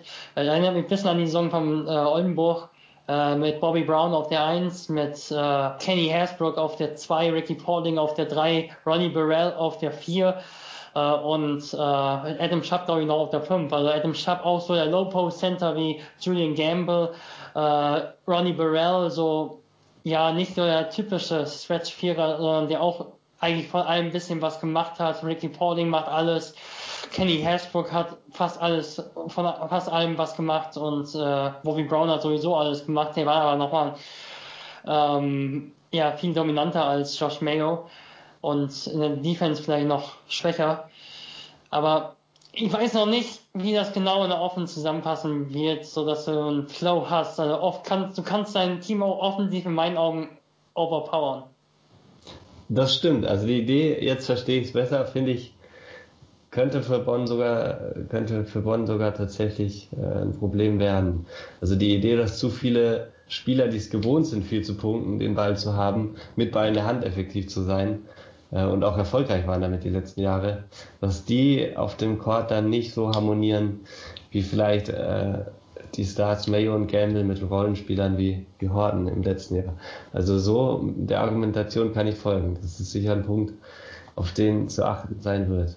Das ist aber umso wichtiger wie, wieder die, die deutschen Rollenspieler, die vor allem ihre Stärken defensiv haben. Also ich glaube, damit ist Bonn ein großer Schritt gelungen, die, die längerfristig jetzt zu halten, alle. Das ist ja eh stark. Die, also wenn man von Bonn redet, war ja häufig auch die, die Kontinuität nicht unbedingt ihr Markenzeichen. Das war ja auch mit Mike Koch immer so ein Problem oder das, das war am Ende ja auch das, wo er vielleicht auch mitgehen musste. Jetzt mit die Leo zwei Jahre, ähm, ich weiß gar nicht, ob Bräunig, der kommt, nee, der kommt für ein Jahr, aber Mejo auch zwei Jahre, die, äh, Polas hatte zwei Jahre, ist jetzt in seinem zweiten Jahr. Das ist schon, glaube ich, äh, ein Schritt, den, den Bonn auf alle Fälle aus so ein bisschen den, der Berg- und Talfahrt von den Jahren zuvor rausholen kann. Ich habe noch. Aber, wenn, wenn, Wer, wer ja? stellt jetzt die Frage? Äh, nee, lass doch mal. Linus, wolltest du gerade einwenden? Ich hätte mal gefragt, wen ihr als Topscorer seht bei dem Team. Heißt, das geht wieder sehr Richtung Zahlen, aber äh, das verdeutlicht das Problem, glaube ich, von Lukas so ein bisschen. Es könnte wirklich jeder viel scoren. Und äh, gerade die jungen Spieler, die jetzt hier den nächsten Schritt machen, also die beiden 23-jährigen Parks und Curry, äh, werden wahrscheinlich auch äh, viel machen wollen in dem Team. Ich weiß genau, nicht mal, ob, ob, ein Curry oder ob ein Curry, wir vielleicht uns seine Rolle vielleicht gerade ein bisschen zu, zu hoch hängen. Vielleicht ist der so ein bisschen so ein, vielleicht wird er gar nicht so viel machen, sondern wird vor allem das, was, was Krunic gesagt hat, verteidigen und werfen. In Novo Mesto hat er sehr, sehr viel, ja, in der Defense hat gezeigt, dass er ein sehr guter Verteidiger sein kann, aber hat sehr, sehr viel äh, in meinen Augen darauf geschaut, dass er auch einen Stil hat oder dass er äh, einen Block vielleicht hat, hat nicht wirklich ausgeboxt. Also da ist schon noch, steht noch Arbeit an, also sage ich mal so. Und äh, offensiv, äh, ja, er hat auch durchaus Blöcke gestellt in Novo Mesto und äh, ja, Teamplayer auch gewesen, aber hm, also No Mesto hat auch nicht die wirklich super Offense in meinen Augen gespielt. Und äh, wenn der den Ball hatte und keiner was dagegen einzuwenden hatte, dass äh, er den Wurf nimmt, ja, da hat er sich auch mal den Mann zurechtgestellt und einfach mal einen Wurf genommen. Also er ist ein super Komplementärspieler, den sehe ich in ihm nicht. Was ich spannend finde, was glaubt ihr eigentlich, ja, was für ein Spielertyp der Small Forward, der sicher noch kommen wird, sein soll? Er wird auf alle Fälle kommen, das hat hier in, dem Artikel, in der Verpflichtungsmeldung von, äh, vom Neuzugang, vom neuesten Neuzugang, ich wieder, weigere mich wieder den Namen auszusprechen. Ähm, also, Topscorer wird übrigens Mayo, denke ich. Das hätte ich auch Gamble gesagt. Bekommt zu wenig, Gamble bekommt zu wenige Bälle, um Topscorer zu sein. Leider. Aber Wiedlich hat auf alle Fälle ange Wiedlich hat angekündigt, dass noch ein, noch ein Vierer, äh, noch ein Dreier kommt. Und damit leer werden sie aber Zeit lassen. Deswegen glaube ich nicht, dass, ähm, dass da der Starter kommt, sondern ich gehe davon aus, dass Polas auf der 3 starten wird. Ja, so ein Welcher Spielertyp. Eigentlich würde ich jetzt sagen, es ist auch jemand, der, nachdem Polas äh, in Bonn nicht unbedingt der Werfer war, jemand, der einen Dreier hat, auf alle Fälle einen guten Dreier hat. Sicherlich kein schlechter Verteidiger. Oder zumindest jemand, also jemand, der, welches Team will schon sagen, wir holen uns jetzt einen schlechten Verteidiger, aber ähm, dass jemand, der auch vielleicht in der Defensive noch ein bisschen mehr kann, dass das vielleicht sogar ein bisschen dieses Jahr so, naja, Markenzeichen nicht wird, aber dass es sich so ein bisschen hindurchzieht, dass man nicht, nicht die schlechte Defensive haben möchte. Und ja, das wäre so meine grobe Einschätzung. Also ich leite mir das, ja. Ja, du eine andere Idee wollte ich nur sagen. Ich leite mir das jetzt so ein bisschen aus Lukas Ausführungen ab, dass ein Typ Ryan Thompson in dem Fall dann sogar unangebracht wäre, ähm, nochmal so einen zu holen, der dann auch aus dem Pick and Roll was machen kann, der selbst auch wieder scored, äh, eher so Richtung Typ Jabro vielleicht, der wirklich stark verteidigt, äh, der den Dreier gut trifft, der athletisch ist ähm, und den Kopf oben hat, sag ich mal in der Offense. Ja, es ist sicherlich äh, interessant, wer da noch kommt. Weil letztes Jahr, ja, ich hätte, nee, letztes Jahr, nein, falscher Gedanke. Vergessen wir alles wieder. Ähm, ich würde vielleicht noch. Du empfehlen? In welche Richtung? Ich würde auch in Richtung Werfer gehen, der den Ball aber nicht zu viel braucht. Also ja, Bro, habe ich jetzt gar nicht mal als so überragenden Werfer in Erinnerung, aber du hattest ihn ja in einer Meistersaison erlebt. Ähm, und Werfer, ja, äh, ne, und äh, Verteidiger, also jemand, der einfach, ja, die, vielleicht die Off-Season Floskel überhaupt, die kleinen Dinge einfach macht. Und vielleicht taucht er dann doch auf den Statistikbogen auch auf und, aber dann vielleicht mit sieben Rebounds und so, äh, sieben Rebounds und zwei Assists, wenige Ballverluste, ähm, und dann irgendwie, ja, vielleicht sieben Punkte oder so. So ein Oya den fand ich schon echt gut. Also, der jetzt auch in der ersten italienischen Liga wieder spielt. Ähm, vielleicht bisschen, bisschen athletischer noch. Ja, also ich, ich stimme da mit euch beiden immer ein. So viel Einigkeit. Ähm, du hast das Wort Rebound eben gerade erwähnt. Ähm, vielleicht gucken wir nochmal wieder, nachdem wir jetzt viel auf den kleinen Positionen unterwegs waren, ähm, gucken wir nochmal unter dem Korb. Ähm, ja, Julian Gamble haben wir eben schon so ein bisschen beschrieben, der auch bleibt. Ähm, aber wen ich äh, als Verpflichtung wirklich sehr interessant fand, das war Martin Bräunig. Ähm, wir könnten natürlich auch wieder super mit, äh, mit Simon drüber reden, der ihn letzte Woche, der letzte Woche zu Gast war, der ihn letztes Jahr gesehen hat in vielen, vielen Spielen. Was erwartet ihr von, von, von Martin Bräunig jetzt hier bei Bonn in, in der kommenden Saison? Also in so vielen Spielen hat er ihn ja gar nicht gesehen, glaube ich. Also die Rolle war ja dann doch deutlich kleiner, die er in Ludwigsburg hatte, als was man erwartet hatte vorher nach der Vorbereitung, wo er wirklich stark war, also richtig gute Zahlen aufgelegt hat. Die Rolle hat dann Thiemann bekommen, der sich da durchgesetzt hat. Ich würde da gerne Lukas nochmal kurz den Vortritt lassen und dann einhaken. Ich weiß noch, ich hatte damals Simon Linder gesagt, das wird der Broadman-Ersatz. Denn ich habe die Videos mir angeschaut, genau diese Athletik, diese, ja, diese Dunkings auch einfach im Fast Break, ähm, einfach die Durchsetzungskraft. Ich glaube, dass er voll gut aufgehoben ist, denn er kann dieses Pick and Roll, weil er einfach so schnell ist und äh, damit natürlich auch Helferverteidiger auf, Helferverteidiger auf sich sieht, was Julian Gamble gar nicht mal so gut macht in meinen Augen. Ähm, der läuft eher so in Position für das nächste Post-Up. Ich will ihn aber auch nicht schlechter machen, als er ist, aber ähm, das ist einfach eine, im Gegenteil, ist einfach eine gute Kombination, finde ich. Auch wenn ja, die Größe natürlich ein bisschen fehlt vielleicht, aber das ist dann einfach mal so. Ich kann es im perfekten Kader nicht zusammenstellen. Ähm, gerade als Bonn nicht. Und er kann das Pick and Roll spielen. Was ihm ein bisschen fehlt, einfach so ein bisschen das Abschließen im Kontakt in meinen Augen. Da hat er so ein bisschen Angst. Er wird zweimal so, finde ich, also er wird manchmal so hektisch, wenn dann der Kontakt kommt. Aber in Ludwigsburg hatte er eigentlich ganz ehrlich, er hat in meinen Augen eine katastrophale Rolle gehabt, um sich als Spieler zu entwickeln. Denn äh, er hat dann plötzlich mal von außen dann ein bisschen gespielt, hat mal versucht zum Korb zu ziehen. Ähm, aber er war, hatte eigentlich gar keine Rolle wirklich, also so festgelegt. Er musste selbst mal so gefühlt zusehen, dass er mal irgendwie scored. Da will ich eigentlich Ludwigsburg auch keinen Vorwurf machen. Das ist einfach so. Also er hatte keine große Rolle im Team auf dem Feld und kam da halt mal drauf, aber ich hoffe, dass es in Bonn einfach jetzt, wenn er wirklich so klassischer Backup-Center ist, dass es dann besser läuft. Defensiv eben auch sehr schnell. Wir müssen halt sehen, ob er im Rebounding, ob er in der Lage ist, da physisch zu helfen. Denn alle, die meisten Spieler von Bonn sehe ich jetzt eher so als äh, im Frontcourt, so als nicht unbedingt die, ja, die vielleicht Rebound auf dem Statistikbogen, aber nicht unbedingt die etwas für das Ausboxen generell tun. Also es kann sein, dass Bonn ein super Offensiv-Rebound-Team vielleicht am Ende ist, aber ich glaube, das defensive Rebounding, das könnte schon ein Thema werden. Und ähm, Martin Bräuning ist aber, um bei ihm zu bleiben, denke ich, eine gute Verpflichtung und das kann eine gute Situation für ihn sein.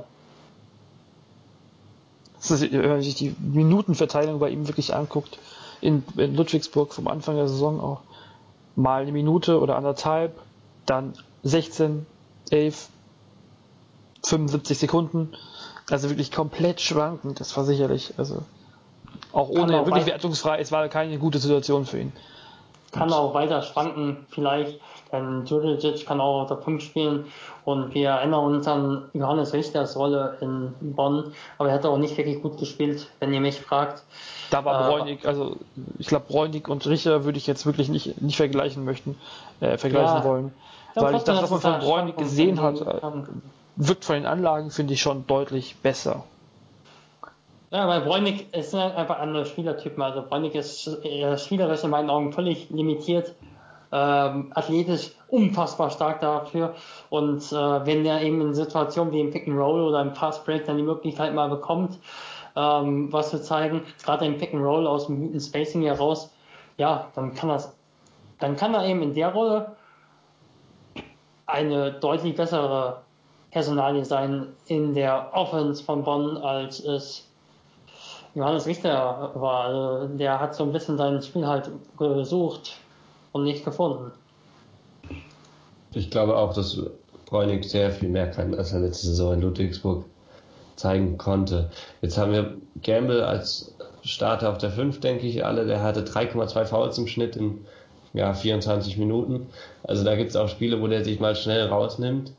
Du hast jetzt gesagt, ähm, dein Name nochmal, Buduric? Äh, Nemanja Djuricic. Djuricic.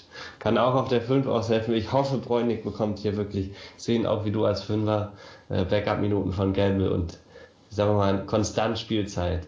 Dann, dann kann der wirklich in der Rolle äh, die dann limitiert ist auf die bestimmten Aufgaben, die er übernehmen kann, die kann er aber, denke ich, sehr gut ausfüllen. Also in der Rolle kann er aufgehen, wenn er die bekommt als Backup-Fünfer. Ich hoffe, Kronic äh, sieht das dann auch so.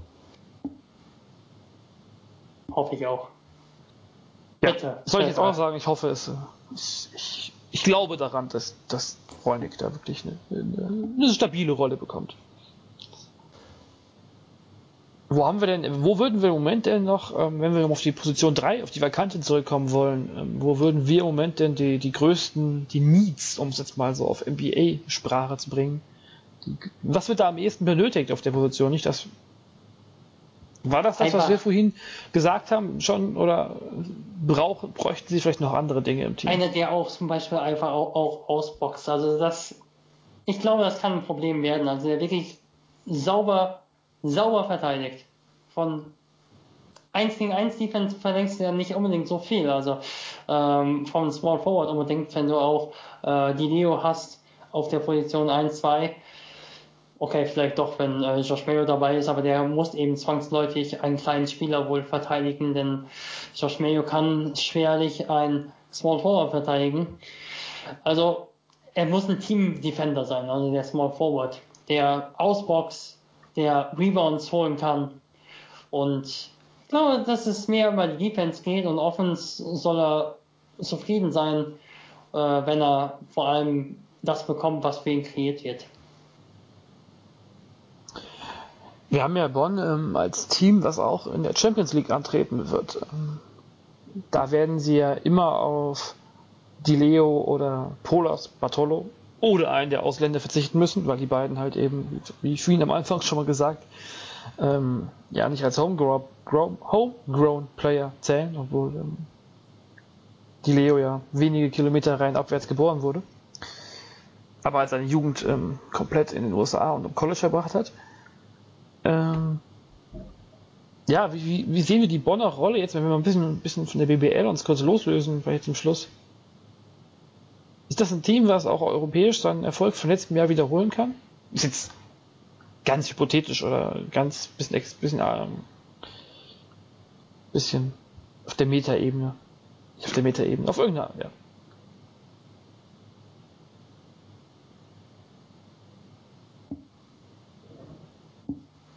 Nina? Ja, so FIBA Champions League äh, gucke ich ja sehr regelmäßig. Das ist schon Wahnsinn, oder? Was man inzwischen so kurz, so vor so kurzer Zeit hat man sich so gefreut, wenn man neben dem Ticker ein paar, paar Highlights geguckt hat am nächsten Tag aus einer Kameraperspektive zusammengeschnitten. Jetzt weißt du hinten und vorne nicht mehr, was du alles gucken sollst mit Telekom Basketball oder jetzt Telekom Sport. FIBA Champions League kommt auch alles live, aber äh, habe ich sehr wenig verfolgt. Ich glaube, es gibt da auch wieder äh, zwei, drei Teams, die da eigentlich nicht hingehören von der Leistungsstärke. Ähm, die für Bonn schwer zu schlagen sind. Ich glaube, aus der Türkei sind wieder welche reingerutscht oder haben sich für die Champions League entschieden. Aber ähm, allein von der Leistungsstärke her sollte so ein gutes Playoff-Team wie Bonn, denke ich, auch in der Lage sein, in, in dem Wettbewerb eine gute Rolle zu spielen. Erstmal müssen die, glaube ich, sogar in die Qualifikation, die Bonner. Und ich glaube, denen droht ein extrem schwerer Gegner, oder Jonathan? War es nicht Juventud, Juventud Badalona?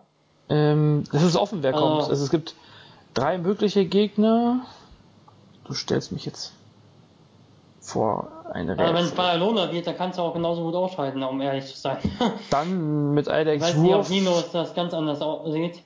Wurf ist ja, glaube ich, nach Barcelona gewechselt, wenn ich das richtig im Kopf habe. Spanische Teams sind traditionell extrem stark. Also gerade im ganzen Spielstil her, auch wenn es schon nach unten hin schwächer wird, aber spanische Teams sind in meinen Augen fast eher Favorit gegenüber einem Mittelfeld soliden BWL-Team, also bis Platz 10 runter. Also wir haben, es stehen zur Auswahl. Dynamo Tiflis spielt gegen Juventus Barcelona in der ersten ja. Runde. In der zweiten Runde äh, kommt dann der Sieger gegen Kataya Basket aus Finnland, wo auch schon einige BBL-Spieler auch gespielt haben. Und ja, der Sieger aus der Partie wird dann in Bonn äh, vorspielen. Katar gegen? Katar gegen? Ja, Tiflis oder Badalona. Ja, also. Das sieht also schon schlecht aus. Dann würden sie könnten sie wahrscheinlich vielleicht auch in den Eurocup abrutschen, oder?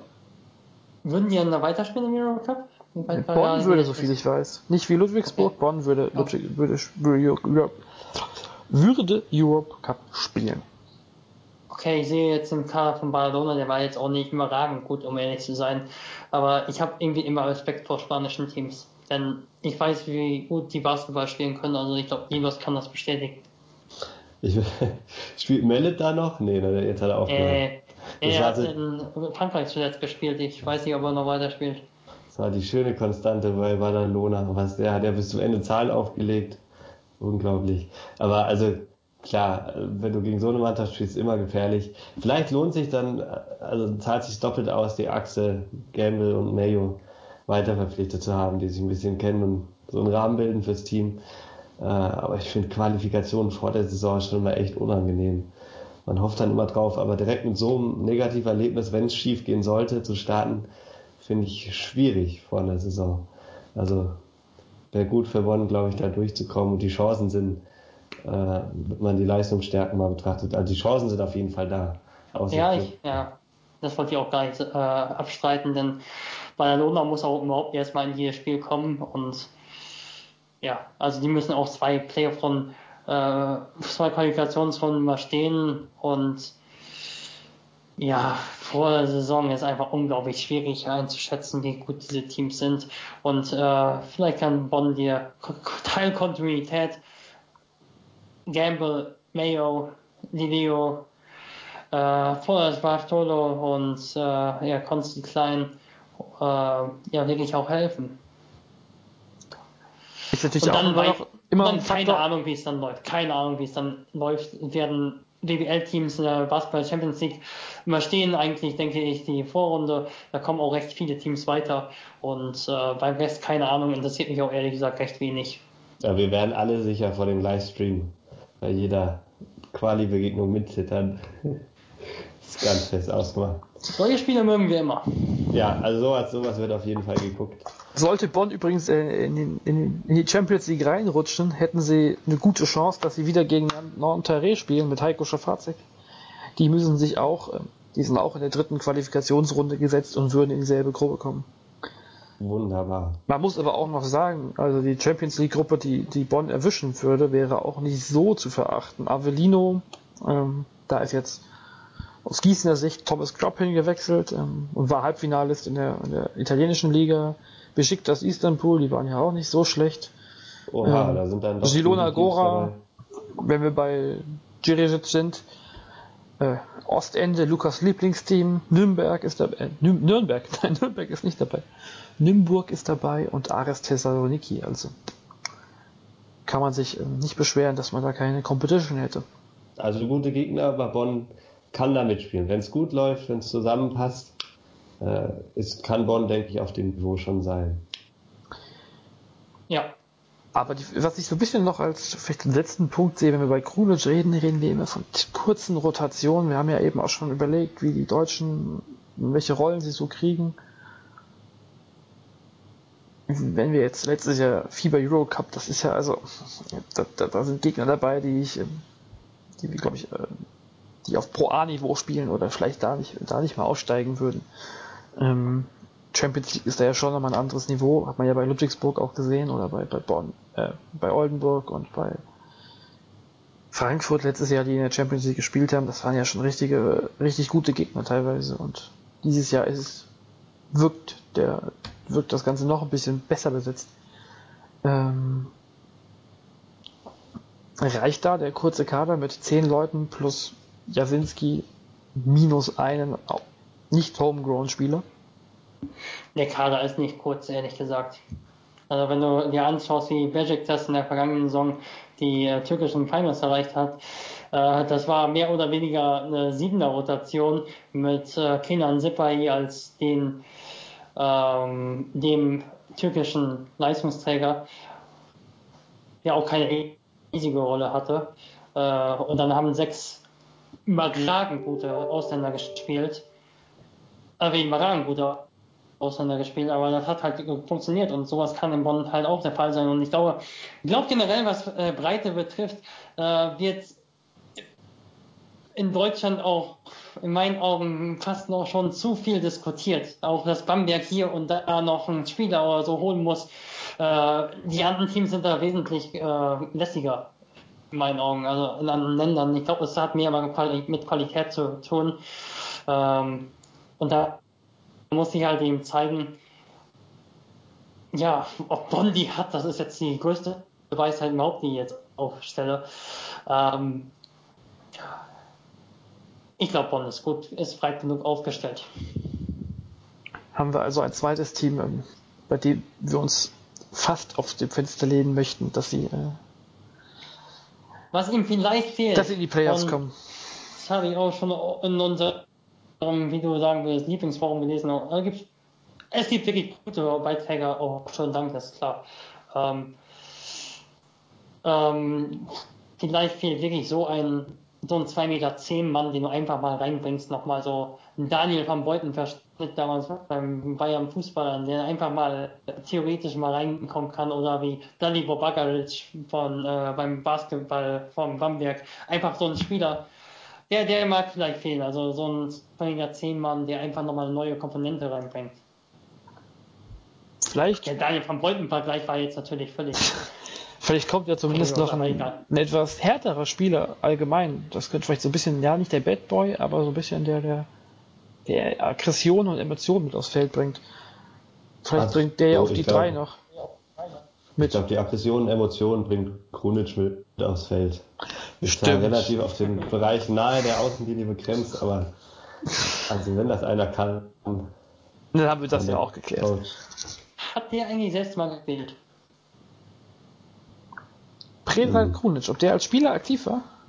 Mhm. Das kriegt, das kriegt Jonathan, glaube ich, raus. Der größte, der größte Vorteil in der, in der Qualifikation für Bonn könnte tatsächlich sein, dass Matono der einzige Spieler ist, der in der Phase der Vorbereitung, wo noch Gewichte gestemmt werden und gleiches, äh, völlig fit und austrainiert und überhaupt nicht müde ist.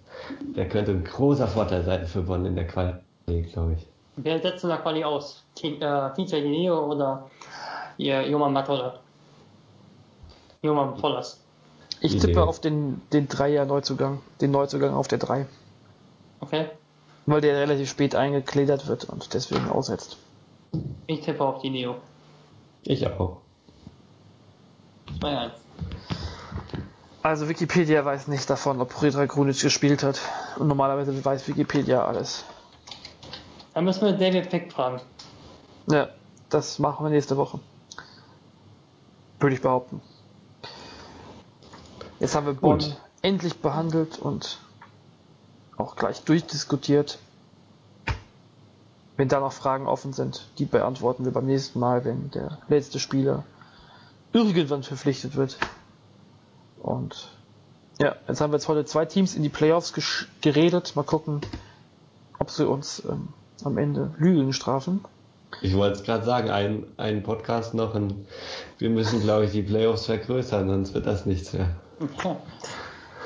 Also jetzt sagen, sagen wir ganz ehrlich, also wenn wir uns die WWL-Tabelle vielleicht nochmal ganz kurz anschauen im Vergleich, wer fliegt da raus? Also ich sage, Bayreuth fliegt aus den Playoffs, einfach mal jetzt so, äh, vielleicht sage ich in einer Woche, sie werden Meister, wer weiß das schon. Äh, Bayreuth fliegt aus dem Playoff-Rennen raus, äh, Würzburg kommt rein. Ja, und das ist eigentlich das, was passiert. Ich würde jetzt einfach mal, um was anderes sagen zu wollen, auch wenn ich John Patrick, ja, ich verehre, aber wenn ich ihn sehr schätze, ich könnte mir vorstellen, dass Würzburg nächstes Jahr statt Ludwigsburg in den Playoffs spielt. Jetzt seht ihr Würzburg auch drin, sehr schön. Es macht also Simon Linder keinen Podcast mit uns mehr. Das ja. tut mir leid. Wie toll. Dann war es Jonathan. Also ich sehe Würzburg auch drin. Ah, wer da rausfällt, ist mal ganz schwierig. Ich sehe Bayreuth unter Corner eigentlich wieder drin tatsächlich und müsste mich dann wohl zwischen Bonn und Ludwigsburg entscheiden, wäre da aktuell auch Ludwigsburg, die für mich mit Würzburg tauscht. Machen wir einfach die Bayern, die haben doch, haben wir eben, da fehlt einfach zu viel an, an da fehlt irgendwie der Score, deswegen fliegt Bayern aus den Playoffs. Und wenn das eintritt, dann ähm, spiele ich nächstes Jahr Lotto. Und Marco Pesic ist der Point Guard von Bayern. okay, und ich glaube. Und Gießen mit Kyle Heinz. Mal abwarten. Ja. Ich glaube, wir sollten aufhören. Wir werden zu, zu, äh, zu abgetroschen, äh, zu übertrieben, zu abgehoben.